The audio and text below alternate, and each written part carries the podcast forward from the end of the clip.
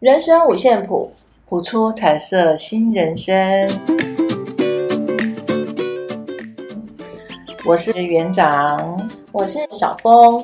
我们所谈的内容没有对错，也不批判，只是分享自身的经验以及人生不同的看法。欢迎进入今天的主题：生命的成全。这是我们录制的第一个节目，对，第一次好紧张哦。但是呢，我们却有满满，虽然是第一次，但是我们却有满满的想法，跟满满的一个呃，园长比较多啦，就满满的一个人生经历，想跟大家做分享。也没有啦，只是就是一个分享。然后我也很感谢那个小峰，心灵写手小峰找我，其实。没有这个想法，我们老人啊，因为嗯、呃，想找园长做这样的节目，是因为 园长是让我开启人生的一个全新阶段的很重要的一个转机点。谢谢你的看重，对，所以我觉得园长有太多太多的一个人生经历啊，真的很值得分享给大家。谢谢，谢谢你的看重。那我们录制这个节目也是希望说啊，生活中大大小小的事情都可以让大家有一个小出口。对，对，那我们不能，我因为我们不是一个教学节目。对，那我觉得人生也没有任何一个人可以去做教学了。对，你必须让自己引导自己，自己去寻找。哎。拿，呃，应该说找到自己手中的那把钥匙，是啊，然后自己去打开那一道门。对，我们会想要用这个谱出彩色新人生，就是没有任何的限制，只要你有心，想要完成，你完成，呃，理想中的一个人生目的目标，不论是从小到大，所以我们都可以在这样的一个频道里面跟大家分享。是，对。很很好，这是我们呃，应该说我们呃，生命第一个主题叫生命的成全。那相对的也是对我们啊，园长跟我的一个生命生命的成全。对对对对，谢谢彼此，谢谢。好啊，好。那今天我要带来的不能说第一个课题，而是我自己的一个亲身经历。哎，昨昨天晚上，其实我也是一个国文家教老师。那昨天晚上啊，刚好。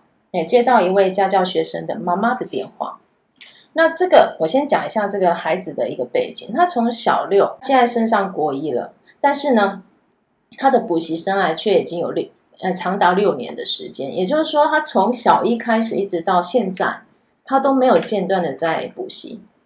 那当然，什么数学啦、心算啦、钢琴啊，这是最基本的。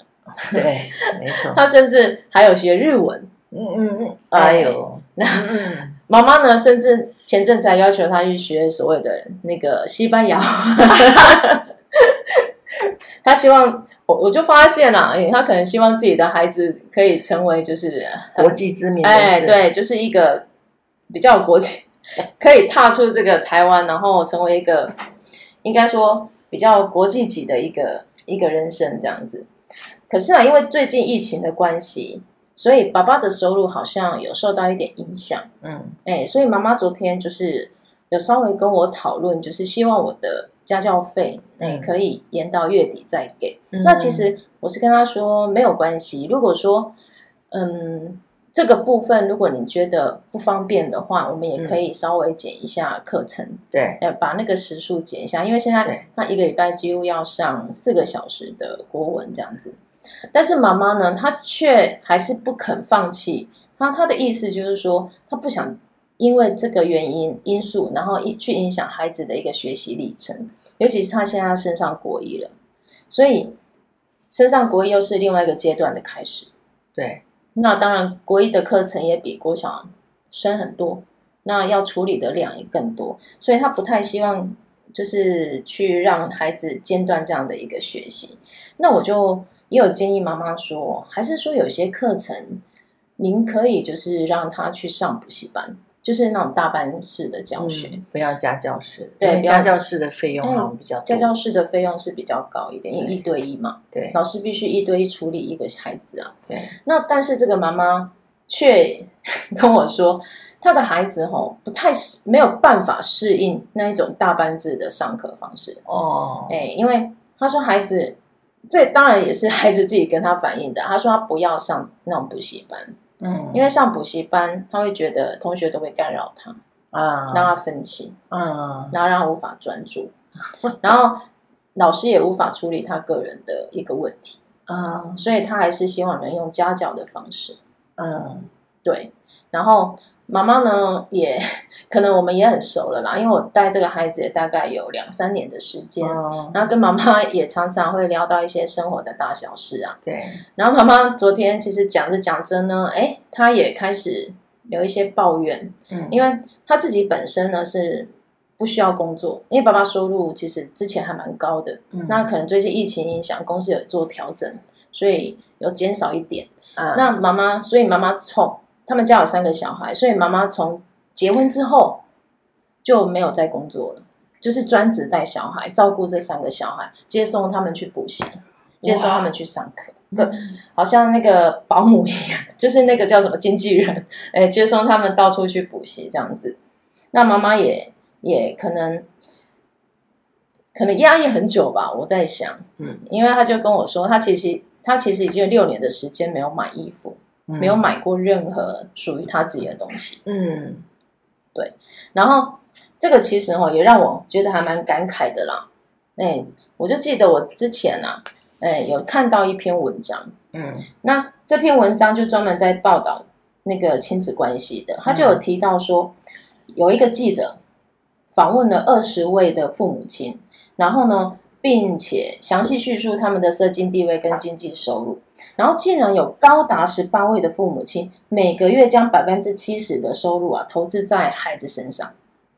那即使生活不算富裕啊，也宁愿付出大笔的收入花费在孩子身上，例如补习费、差异费、家教费。你看，这其实已经不是个案了，是对，好像是一个普遍的普遍的现象。对，然后父母亲自己却过得非常怎么样？对自己很苛刻，对对对对，对，哎，然后舍不得吃好一点，穿好一点。好，这让我想到说，如果有人问我说：“哎，世界上啊，不求回报的给予、付出自己所有的人是谁？”我相信那个答案，大部分都会大部对，一定都是父母亲啊。那对为人父母亲望子成龙、望女成凤的一个心愿，好像从以前到现在都没有改变过。对，对，那这样的一个无私的奉献，真的不求回报吗？有时候我会思考这个点，就像那个枯掉的树枝啊，哎，终究会成为那个叫什么，嗯，幼苗的一个养分一样。当孩子长大成人之后，我们又该如何自处？对对，然后你嗯，用生命去成全生命，我们常听到这一句话，对，对不对？它的看似伟大的一个背后，是否真的值得？所以之前那个新闻上常常有播什么？送孩子出国之后，把老人家丢在这边，然后终老一生，然后抛弃寄养，然后爸爸为了让小孩回来打官司，这个都是现在好像感觉有些变成社会新闻了。对，就是我们我觉得啦，在我们的人人生过程当中，付出小孩子哦。你看，妈妈怀孕十个月生下来就是一个心头肉，然后他为什么会想要这样子的付出？因为在我们的，我们从幼儿开始这样子接触家长，每一个家长想的就是：哎，我我不能输，我要给孩子最好的，我讲开爸也不要给，你那边打成。是我不能输，还是不能让孩子输？哎，嗯，孩子也不能输，我也不能输，比较。所以孩子输了等于自己输了。对。面子，哦，面子问题，对，是不是？啊，没钱不要紧，加卡拜，爱读册，爱读，读册相重要了，读册相重要。所以，其实我们要要想的是，我们在成全小孩的过程当中，我们有没有给他其他的东西，让他学习到什么？只有读书吗？人生只有读书吗？那小峰，你你带你的女儿是怎么带的？嗯，讲到这个哈，刚好刚好昨天昨天，因为他现在已经国二要升国三了，嗯、那 说来也不怕大家笑了，他很好玩，他就是从小到大，他都很习惯跟我一起洗澡。那洗澡的时光其实就是我们 talk，、嗯、我们 女生 talk 的时光，所以他很喜欢跟我一起洗澡，甚至到现在国也要升国三了，他还是会 每天晚上跟我洗澡，一起洗澡，很好。那昨天他刚好就是。一边洗澡一边又问我说：“妈妈，为什么你都跟别的妈妈不一样？”我说：“哪里不一样？”然后他就说：“别的别的小孩啊，从小到大，妈妈就帮他安排很多的补习，就是可以学很多的东西。嗯，那为什么你都不会帮我安排学什么学什么学什么？对。然后我就问他说：“你希望我帮你安排好吗？”嗯，对，因为因为我的女儿其实在国小的时候。小六的时候啊，很多人可能他们班同学都有什么校长奖啊、议长奖啊，有有的没有的奖，嗯、他顶多就是领一个国语班上国语文的优良家，因为妈妈教教国文，没有妈妈教国文，他说，所以他国国文的底子很好，可是也没有哎、欸，因为以前我在还在学校上课的时候啊，可能讲了一天的课了，所以我回到家其实很不喜欢讲话，所以那时候就很很。很讨厌在在开口说话，所以其实我带他的时候，大部分啊，就是陪伴他做，就是可能他做他的，我做我的。但是我女儿很好玩，就是因为我从小，我从小会，他还小的时候，我陪他一起看阅，啊，那个那个什么绘本，哎，陪他一起阅读。那等到三四年级之后呢，他开始会自己阅读，我就会让他自己去读，自己习惯去阅读。那大部分的时间就是。他下课一放学回来，大概三十分钟，他可以写完所有的课业。我的我的功能就只剩下签名，稍微看一下就是签名，几秒钟的时间。这就是每个父母想要带给孩子不一样的。你你你用你想要用什么样的一个方式，让孩子走在人生的道路上？因为我一直觉得啊，学习其实就像我们在跑马拉松。那当你当他习惯被人家鞭策的时候，嗯，你就会发现说，他被人家鞭策，他才有动力。对，可是没有人鞭策，他是不是就想休息？可是有很多时候，父母会觉得这是应该做的，他只要负责认真，负责把书读好，什么都不要做。可是站在我们引导孩子的过程当中，我们看了很多很多的例子，有的孩子就是因为从小什么都没有参与，只读书。他只会读书，所以叫做生活白痴。他连扫地、抹地基本的他都不会，洗衣机怎么操作他也不会。那你到底希望你的孩子只会读书吗？可是有些家长很奇怪哦，他又想说：对，我知道啊，读书不是唯一，他应该要其他的东西。可是其他的什么东西？所以这个就包含在父母本身你的价值观。像小峰他，你你是比较比较自主性的，对不对？小孩有需求提出来。因为我本身在，你应该说在教育的第一线吧，我会知道说，呃，被逼出来的孩子啊，其实，也许啦，这这个其实是看小孩子的一个，应该说他的特质。那我会发现被逼出来的孩子，其实他。他在求学过程当中，那个压力都很大，对。然后他只要一有时间，他就想要解放那样的压力，对。所以我从小啊，嗯，我会认为说，在国小阶段，我不需要给孩子这么大的压力，嗯、甚至我会告诉他，你想要好的成绩，你想要好的一个成就，应该是你想要去得到，那你再去努力，对。所以。所以像他现在啊，国二要升国三了，其实他功课不差哎、欸，不要哎、欸，很多人都觉得说，哎、欸，我往放，所以那我放任他自主，像像你说，哎、欸，人家说拿，哎、欸，应该说孩子太早拿手机不好，那当然国小，我不，我希望，哎、欸，应该说顾及他的眼睛啊，所以我也没让他拿手机，可是其实他从国一开始，我就给他一只比较旧的手机，因为。有时候要联系嘛，接送的时候联系，然后或者是说他有一些问题要去查资料，嗯、上网去查资料，他也可以用。嗯，那我后来就发现说，哎，我并没有特意去禁止他，甚至呢，并没有去，呃，应该说特意去控制他使用手机的时间。我反而觉得他可以把自己的时间管理的非常好，因为对他来讲，他对于这些，哎，读书这件事情，他并不会感到累，他反而会觉得说，哎，我这次考得很好，我我我比上次进步，他就会很开心，因为他他觉得他的付出啊，他的努力是有回回回回报的，所以他下一次他要更努力。对，所以他在学校的成绩其实不差。那你说我从小让他补什么嘛？其实也还好。所以要嗯感谢你的女儿。这么的自制能力这么好，可是现在一般孩子他的自制能力，他是需要被人家在旁边关心的。可是有的时候看孩子的特特质，啊所以有时候父母的那个担心，他不是没有，可是那个担心又过了，然后再来那个担心，除了担心他没有认真，可是这个没有认真，他从小他给了他什么样的一个引导，这个也很重要。当然，我们今天先来探讨的是，爸爸妈妈为了孩子这样子穷极一生的这样子，嗯、不管他是时间啊，然后金钱这个部分，到底爸爸妈妈想要的是什么？还是完成你自己的梦想？我我曾经听过一句话哈，跟园长做分享，先跟大家做分享。这句话是这样讲，他说：“把别人的幸福当做自己的幸福。”然后把鲜花奉献给别人，然后把吉次就荆棘留给自己。嗯，我一直在反刍这句话，我就在思考说，嗯，的确啦，这样的一个牺牲奉献是非常伟大的，但是那个伟大的背后，嗯，对我们自己来讲，到底有代表什么样的含义？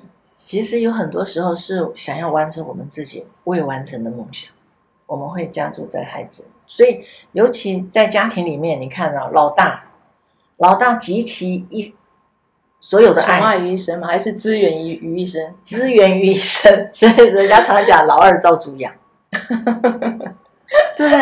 啊，所有的所有的资源都放在老大身上，所以老大的压力也很大啊。如果只有单单一个，那他真的压力大到，你看外公外婆。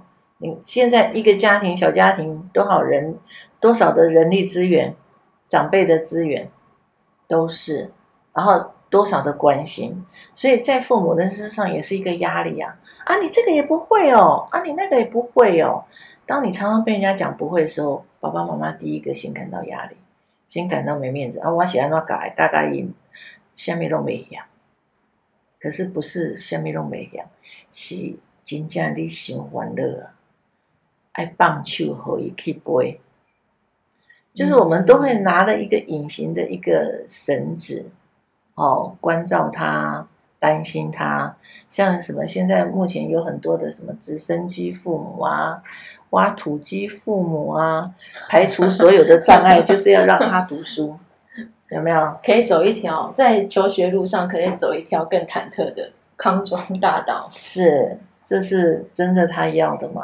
然后当他人生，嗯，真的出现问题之后，当他长大成人，他要进入社会，他怎么进入社会？当他的人际关系，当他的价值观，当他的信念，这些所有一切都会是一个人，一个我们讲的一个精神所在。你，你你要成为怎样的人？我觉得那个是从小。就要给孩子有的一个概念，也就是说，其实孩子会在父母亲身上，对，应该说看到他以后的样子吗？呃，应该他没有办法看到，他也知道父母看到孩子会是怎样的孩子，因为你怎么引导他的，小孩子看不到，所以这样的还那么小，这样的引导引导应该是。父母亲要有一个觉察，就是你到底希望你的孩子的人生将来未来是真的彩色新人生，还是你的你的附属的人生？因为孩子都是模仿的，从小到大，从他开始学讲话，他就是模仿，模仿我们的动作，模仿我们的眼神，模仿我们，嗯、对不对？说话的语气，然后对人处事，他全部都是模仿。那我们有没有自己注意到这个部分？所以我们给孩子的影响是什么？然后在这个过程当中，你要让他的一个价值观是什么？还是只是真的只会读书？然后你你穷极一生的赋予他读书的这个使命，他就只会读书，他就只会读书，其他呢？感动有没有？感恩有没有？会不会说谢谢？现在小孩不会说谢谢，也不会说对不起，尤其对不起对他来讲开口很难。这让我想到那个李安啊，之前嗯受访问的时候，他曾经讲了一句话，他说他从不教小孩子孝顺，嗯，但是他教小孩子爱，对，是啊，没有错啊。啊什么叫做爱？嗯。什么叫做爱？父母会觉得我给你所有一切就叫做爱呀、啊？哦，乱爱。对 呀，那个那个叫什么？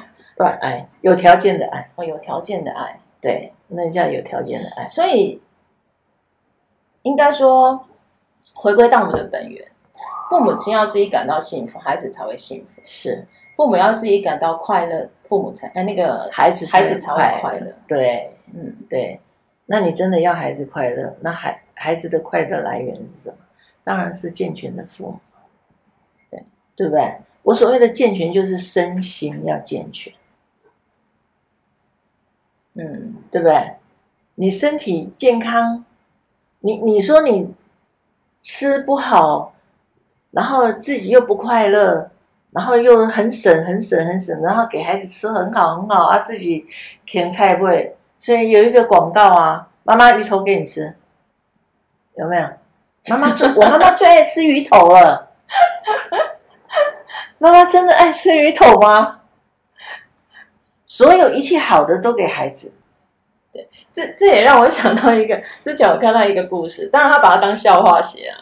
哎，这是人家传给我的一篇笑话。可是我看完之后，其实我不觉得它是笑话，而是而是一件还蛮悲悲哀的事情。它里面就讲一个老母亲，然后即将过世了，然后他的儿子啊，因为就想说妈妈都即将要过世了，他希望可以再给妈妈吃他最喜欢吃的，嗯，然后就说妈妈，我去帮你买。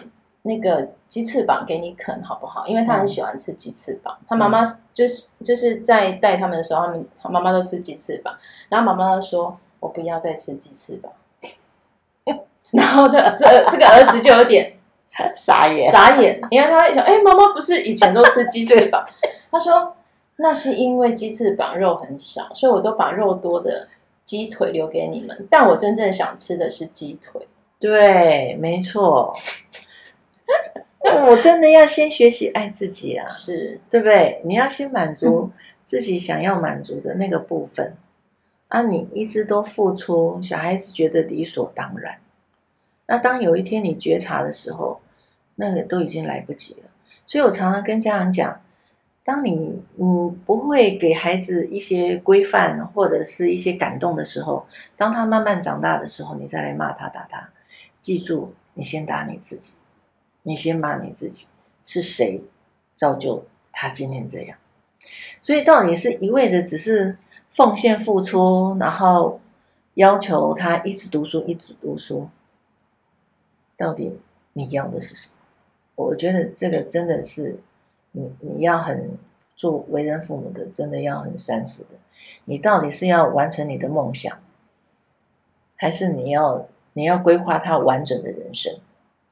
你有那个能力负责到他一直到他老，这样吗？还是你有你有什么的支撑可以让他就是你就照我的步骤走？常常我们希望孩子照我们的步骤走的时候，孩子是不要的呀，孩子是反抗的。那可是我们会用更高压的一个政策，因为他没有选择权，因为他吃喝拉吃喝拉撒都要靠我们。所以我们就更高压的控制他，控制到他有一天的时候，他长大了，然后他就来反抗你，然后他或者他就来遗弃你，那你就终老一生。嗯，这个是为人父母，我是觉得需要做一个反思的。你真的应该做到这样吗？真的做到照顾到无微不至吗？你真的希望他将来长大只有读书，其他可以不用付出吗？他的感恩，我觉得付出这件事还蛮重要的。对，其他的感恩感动在哪里？那个爱跟包容在哪里？因为，因为其实一直有有一种感觉，就是父母亲都大部分呢、啊，就是呃所谓的慈母啊，就是他们会。嗯会去接受他们不喜欢的东西，然后给孩子他想要的。对。可是其实有时候反过来，就是想当我们想要去孝顺父母的时候，我们会发现说，哎，那父母到底想要什么？嗯，他们真正的需求是什么？我有时候就是我们为人子女，有时候会突然间愣住了。哎，到底父母亲喜欢的是什么？喜欢吃什么？喜欢穿什么？喜欢的的的兴趣是什么？哎，我们不知道。对，我们答不出来。对，对，因为你们我一般来讲都叫做接收习惯，叫做理所当然。因为那他就是我的爸爸妈妈啊，啊，他应该很清楚我了。那你清楚他吗？嗯，我觉得这真的值得大家去思考，因为我相信，也不是所有大部分的孩子长大之后，哎，在正常的情况下。我们还是都会希望说尽自己的呃一份力，然后去回馈给父母亲或孝顺他们。但是我们反而不知道说要怎么去孝顺。对，没错。对，因为他们从来没有跟我们讲他要什么。对，甚至我们我 我就发现说，父母亲当他生日的时候，或是母亲节、父亲节啊，你买礼物给他，反而还骂你说对 浪费钱，浪费钱，真的，对，真的不要买一些他不需要的。因为其实就就我来讲好了，你看我都活到这把年纪了，生活上缺什么？什么都不缺，就是缺一个陪伴而已。哦，对，小孩子需要陪伴了，父母也需要陪伴了。那常常会觉得，啊，呃，我我我没空，我没空。这个当然又是另外一个话题。那我们今天谈的就是你在付出的那个过程当中，真的要想一下，真的。对这个孩子好吗？他真的需要这样子吗？因为其实每一个孩子的个别差异性不同，他的智商其实也不一样。我记得我我们以前在做安亲班的时候，有一个家长来我们安亲班，一进来坐下来，他就劈头问我一一句：“园长，你可以保证我的小孩数学考一百吗？”我说：“爸爸很抱歉，我没有办法保证。你去。”找别家安亲班，因为我不是保证班。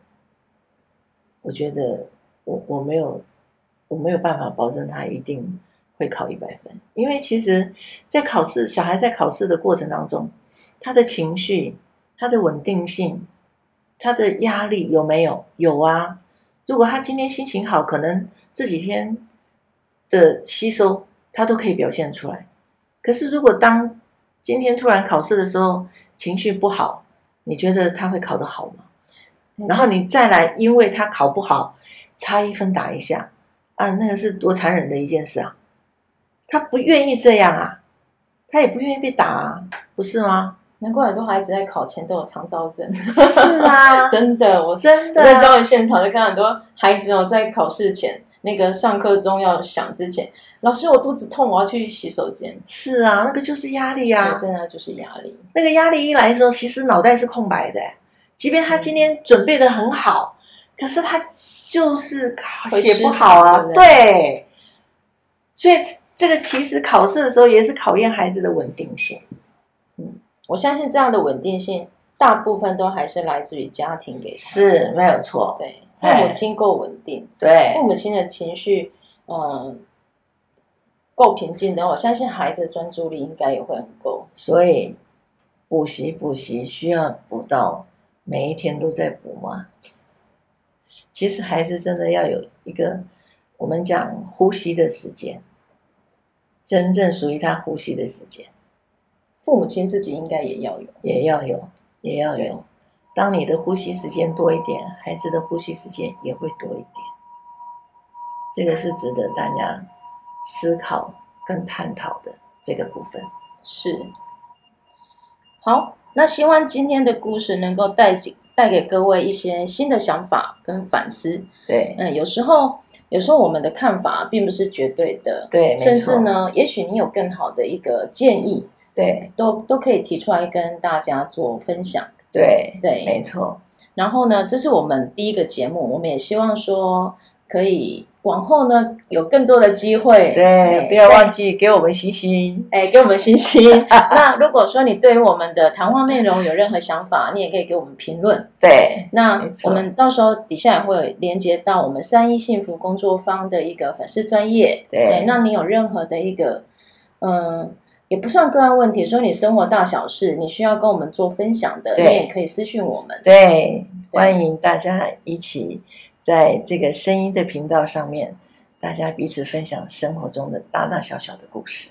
对，也让我们的人生就像这个五线谱一样，对，越来越更加多彩多姿，对，更加缤纷。对，然后在每一天每一个方面都会越来越好。对，那最后呢，哎，我们请园长帮我们抽一张。做一张祝福卡，哎，希望呢这张祝福卡是可以祝福大家未来的一周都可以幸福满满。哇哦，哇，今天的祝福卡由内散发的美丽，来，我们请园长帮我们朗读一下。商业广告永远不会夸你很美丽。他们的职责就是让你觉得自己不够美，你需要转身和大自然对准频率，他知道什么是适合你的。你每个珍贵的细胞都期望被纯正的养分滋养着，而他们回馈你的方式，就是他们会尽力使你看起来容光焕发又健康，用自然的方式照顾自己的容貌，好好整理一下你的化妆包和抽屉。并检查所有你平常使用的产品，仔细阅读上面的标签，有多少，一有多少有毒的成分。如果不确定，上网搜寻一些研究资料，把毒害的产品扔了，再也不要购买它们。购买纯净且不含合成添加剂的保养、护理用品和清洁产品，调制自己的草药配方。安心又开心，吃有益身体健康的食物，思想正面有益的观念，让你的美丽由内而外的散发出来。亲爱的爸爸妈妈，记得多照顾自己，是用最自然的方式。我觉得这样的排毒不是只有身体的排毒，其实我们心灵更要排毒。对，没错。当这样的毒被我们排出来之后，我相信孩子。你也会看到他的改变，对，没错，对，没错。祝福大家，哎，祝福大家，希望大家越来越好。对，下次见喽，好，下次见，拜拜。拜拜。